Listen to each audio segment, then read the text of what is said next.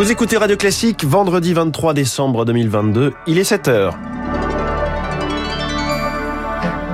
la matinale de Radio Classique avec François Geffrier. Une nouvelle journée de départ perturbée cette année par la grève des contrôleurs. Nous serons en direct de la gare Montparnasse à Paris. La situation est critique à l'hôpital selon le ministre de la Santé François Braun. En cause le Covid, certes, mais surtout la grippe. Et puis le niveau scolaire est en baisse. Alerte lancée hier par l'éducation nationale. On en parle à la fin de ce journal. Juste après, attendez-vous à des grèves aussi en 2023 car la réforme des retraites s'appliquera également aux régimes spéciaux de la SNCF et de la RATP ce sera l'édito d'Étienne Lefebvre à 7h10. 7h15, les stars de l'écho. Si vous détestez l'application et le site SNCF Connect, vous allez adorer Trainline, son concurrent qui vend des billets pour les mêmes trains mais sans les bugs. Je reçois Mélène Rabot, directrice générale de Trainline France. 7h25, quand les jeunes insoumis font grève contre Jean-Luc Mélenchon. Oui, ce sera l'info politique de David Doucan. Radio classique. Léa Boutin-Rivière, ça y est, c'est le jour J, celui des départs pour le week-end de Noël. Et oui, des départs bousculés cette année par une grève des contrôleurs SNCF. On annonçait hier l'annulation de deux TGV sur 5 ce week-end. Le début de journée promet donc d'être mouvementé. Lucie Dupressoir, bonjour. Bonjour. Vous êtes en ce moment même à la gare Montparnasse, alors vous, vous nous expliquez qu'il y a du monde hein, sur place. Oui, c'est ça. Hein. C'est pas c'est pas la cohue, mais il y a quand même du monde hein, pour un week-end de, Noël. Alors les gens qui sont ici en fait ce matin, c'est des, voyageurs dont le train n'a pas été annulé. Alors certains s'inquiètent quand même hein, pour leur trajet euh, retour ou pour leur euh, pour leur connexion. Euh, j'ai notamment rencontré une famille qui doit aller euh, à Toulouse et elle n'est pas sûre de sa connexion euh, en, gare de Bordeaux. Euh, alors j'ai quand même discuté avec une jeune fille qui elle doit aller à Quimper pour les fêtes de Noël. Son train à 16h30 a été annulé. Alors elle a pris la place de sa sœur dans le train de 7h et sa sœur elle va faire du covoiturage. Ce qui est quand même surprenant ce matin, c'est que je n'ai croisé aucun agent SNCF pour orienter les voyageurs, alors que sur l'axe Atlantique, on prévoit un TGV sur deux toute la journée.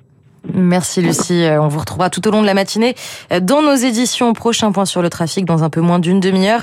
Euh, je vous annonçais donc deux TGV sur 5 annulés ce samedi et dimanche. Aujourd'hui, c'est 1 sur 3. Et pour éviter les mêmes perturbations le week-end prochain, celui du Nouvel An, la SNCF fait de nouvelles propositions. L'entreprise met sur la table 160 emplois supplémentaires l'an prochain et une augmentation de 120 euros de la prime des contrôleurs. Les syndicats ont jusqu'à midi pour se prononcer. Particularité de cette fin d'année, une météo exceptionnellement favorable. On est bien loin des températures de, la semaine dernière qui dépassaient difficilement les 0 degrés. Cyril Duchesne est prévisionniste à la chaîne météo. C'est vrai que là, en quelques jours, eh bien, la situation s'est complètement inversée euh, puisqu'on a une dépression atlantique en fait qui euh, nous propulse hein, cette air subtropicale sur euh, la France et toute l'Europe de l'Ouest. À Paris, si on atteint les 15 degrés comme il est prévu actuellement, ça serait d'ailleurs le Noël le plus doux jamais enregistré puisque euh, le Noël jusqu'à maintenant le plus doux, c'était Noël 1983 avec 14,2 degrés. Dans le sud, on risque d'avoir dans le classement des Noëls le plus doux également hein, sur toutes les régions allant de l'Aquitaine à la Méditerranée, avec des 20 degrés qui seront sans doute dépassés. aux États-Unis, c'est tout l'inverse, hein, des températures à moins 55 degrés, des milliers de vols annulés. Le pays subit une terrible tempête et les autorités mettent en garde contre ces conditions qui rendent tout déplacement très dangereux. Joe Biden a présenté ses vœux de fin d'année hier. Dans une Maison Blanche chargée de décoration, le président américain a souhaité à son pays euh, de se débarrasser du poison de la division politique. Le chef d'État qui a beaucoup insisté ces deux dernières années sur la nécessité de se réconcilier a conclu ainsi ce qui nous unit est tellement plus fort que ce qui nous sépare. Et puis Léa, dans le sud de la France, le Père Noël a des passe-droits. Et oui, c'est dans la petite commune d'Aucanville, près de, de Toulouse. Le maire a pris un arrêté spécial pour lui faciliter euh, sa tâche de distribution des cadeaux. Pas de zone 30 donc pour le Père Noël, il pourra se garer partout et même brancher son traîneau électrique sur les bornes de recharge. Pour l'édile Gérard André, c'est une mesure de bon sens en ces temps festifs. On s'était dit dans ce temps compliqué qu'il fallait absolument permettre au Père Noël ben, de pouvoir se mouvoir dans la ville sans aucun problème. Et je trouvais que cet arrêté était très sympathique et permettrait au Père Noël ben, finalement de, de, passer un bon moment pour, pour, sa distribution. Il a répondu à notre sollicitation en nous remerciant profondément ben, de, des dispositifs qu'on avait mis en route. Et je crois qu'il se trouve aujourd'hui comblé puisqu'il va permettre à tous les enfants au Camvillois et puis à tous les Aucanvillois entre autres de prendre tout le temps nécessaire pour euh, profiter de cette fête cette belle fête, voilà, qui doit rester une fête familiale et très féerique hein, dans, dans l'imaginaire de tous. Voilà des propos recueillis par Charles Ducrot. C'est le... Le journal Léa Boutin-Rivière.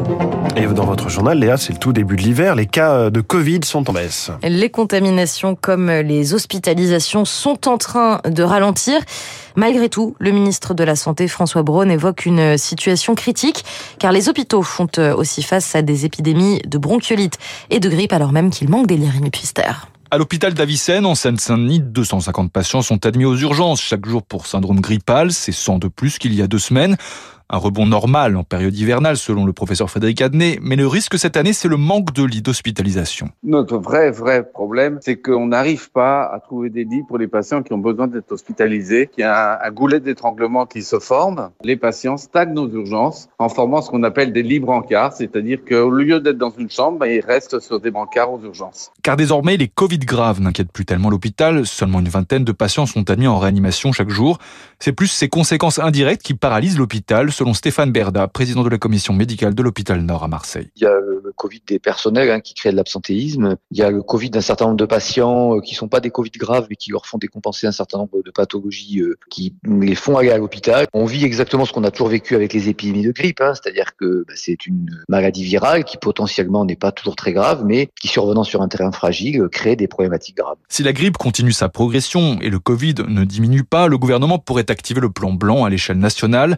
Mais les médecins préviennent, l'impact sera faible car les opérations non urgentes ne sont de toute façon pas programmées durant l'hiver. L'actualité de l'éducation et l'inquiétude de Papendia est dans le journal Le Monde. Le ministre de l'Éducation nationale s'inquiète du niveau scolaire des élèves en baisse, que ce soit en orthographe, en calcul ou encore en lecture. Un discours que Mathilde Blanchard, professeure des écoles depuis 1996, a déjà entendu. Pourtant, à son sens, il ne colle pas avec la réalité.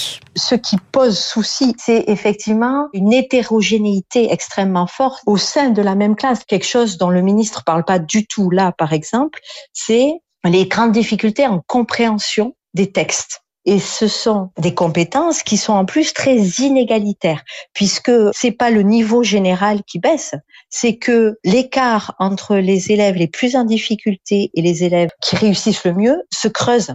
Et l'écart devient de plus en plus grand. Voilà, propos recueillis par Anna Huot. Et c'était dans le journal de 7 heures de Radio Classique signé Léa Boutin-Rivière. Prochain point complet sur l'actualité à 7h30 avec le camarade Charles Bonner. Le cadeau de Noël des échos au syndicat de la SNCF et de la RATP. Ce sont ces révélations sur la réforme des retraites pour ces régimes spéciaux. L'édito écho d'Étienne Lefebvre dans un instant. Puis cette question, combien va perdre la SNCF avec la grève de ce week-end? Mélène Rabot, directrice générale de Trainline France, billetterie concurrente de celle du groupe public ce matin, la star de l'écho. Il est 7h07.